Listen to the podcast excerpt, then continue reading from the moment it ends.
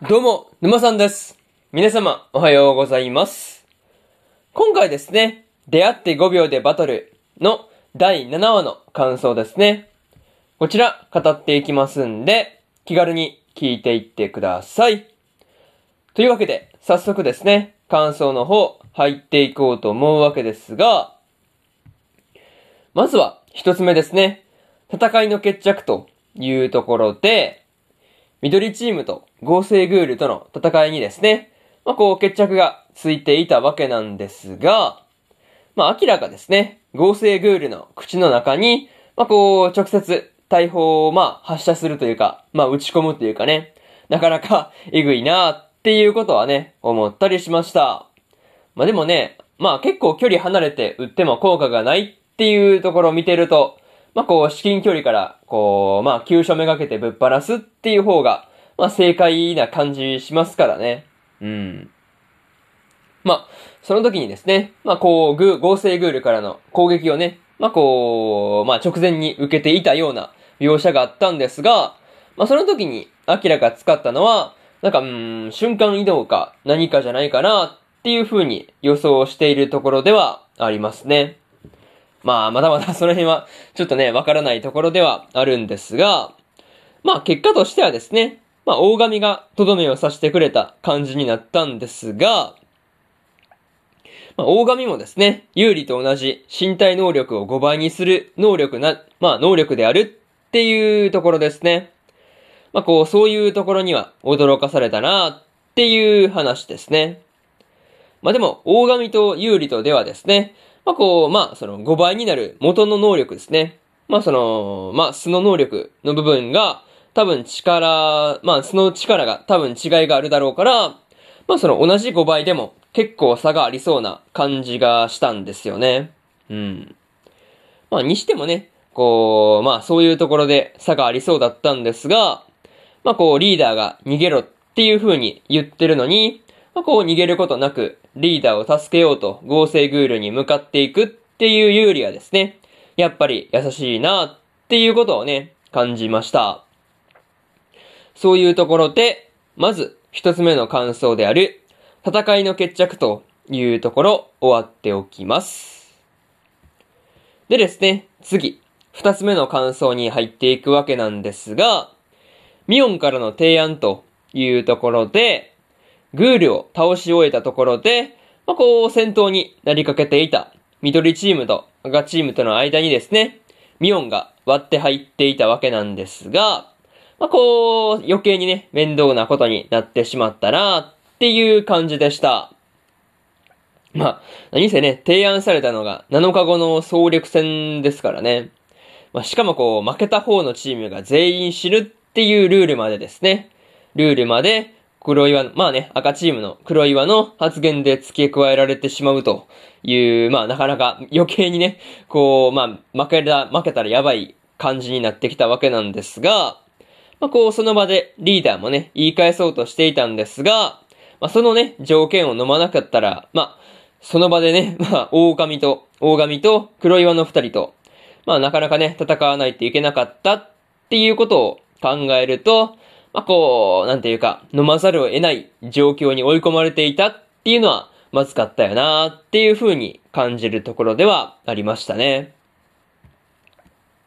まあとはいえ、まあか、まあ勝てさえすればいいだけの、まあ話なんですけど、まあこう勝ってもなんかこう、青チームが動いていきそうな感じだしね。そう、青チームから攻撃、攻撃されたりして、なんか、緑チームが結局、まあ、なんていうんだね、共倒れというか、なんかそんな感じになりそうだなーっていうことをね、思ったりしました。まあ、そういうところでですね、二つ目の感想である、ミオンからの提案というところ、終わっておきます。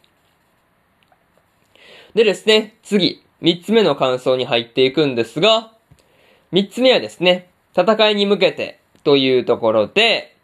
まあ、こう戦いに向けて緑チームと赤チームがそれぞれ準備を進めていっていたわけなんですが、まあ、こう赤チームがですね、まあやばそうな人たちにもですね、招集をかけていたっていうところが、まあ気になる要素ではあるかなっていうところですね。まあ中でもね、個人的には、レンカとリンの二人がですね、まあこう結構仲が悪いっていうのは、まあこう、なんて言うんだろうね、戦いの中で仲間割りしそうな感じがするなっていうことをね、思ったりしました。なんかそんな感じで仲間割れしてくれればね、なんかそこに付け入って、どっちかというかね、どっちかを倒すことはできそうな感じがするなっていうところですね。またね、こう、リンゴが相手の能力を10分の1でコピーするっていう過程で、相手の能力がわかるっていうことをアキラに話したりしていたわけなんですが、まあそれならですね、赤チームの幹部クラスの人たちの能力とかも知っていたりするのかなっていうところですね。まあそれをね、まあ本当にリンゴがそういうことを知っていれば、緑チームだいぶ優位に立てそうだなっていうふうなことは見ていて思ったりしました。まあ、とはいえですね、まあ、赤チームのスパイがですね、緑チームにいるっていうことも明かされていたわけなんで、まあ、こう、なかなかね、微妙なところではあるんですが、まあ、個人的にはね、あの、木の枝を一人でこう拾いに行った、まあ、拾いに行って、あの、真に助けられた女の子が、まあなんか、うん、スパイなんじゃないかなっていう風に睨んでいるところではありますね。まあそういうところで、三つ目の感想である、戦いに向けてというところ終わっておきます。でですね、最後にというパートに入っていくんですが、今回ですね、ビヨンからのクエストで、緑チームと赤チームでですね、こう総力戦が行われるっていうことになっていたわけなんですが、まあ、アキラがですね、どうやって勝つつもりなのかっていうところが気になる話ではありますね。またね、こう、まあ気になるといえば、青チームの動きになるわけなんですが、まあこう、アキラが会いに行こうとしていたんで、まあ実際会ってどんな話をするのかなっていうところには注目しておきたいところではありますね。まあ、他にもね、シンが緑チームに入ってくれるのかっていったこととか、まあそういったところがどうなるのかなっていう話が、まあこう、まあ今から楽しみなところではあるという感じですね。まあね、本当に今から、こう、まあその総力戦ですね。緑と赤の。まあその戦いがどうなるのか、まあこうワクワクして仕方がないっていうところで、今回の出会って5秒でバトルの第7話の感想ですね。こちら、終わっておきます。でですね、今までにも第1話から第6話の感想はですね、それぞれ過去の放送で語ってますんで、よかったら過去の放送もね、合わせて聞いてみてくださいという話と、今日はね、他にも2本、2本じゃない、3本更新しておりまして、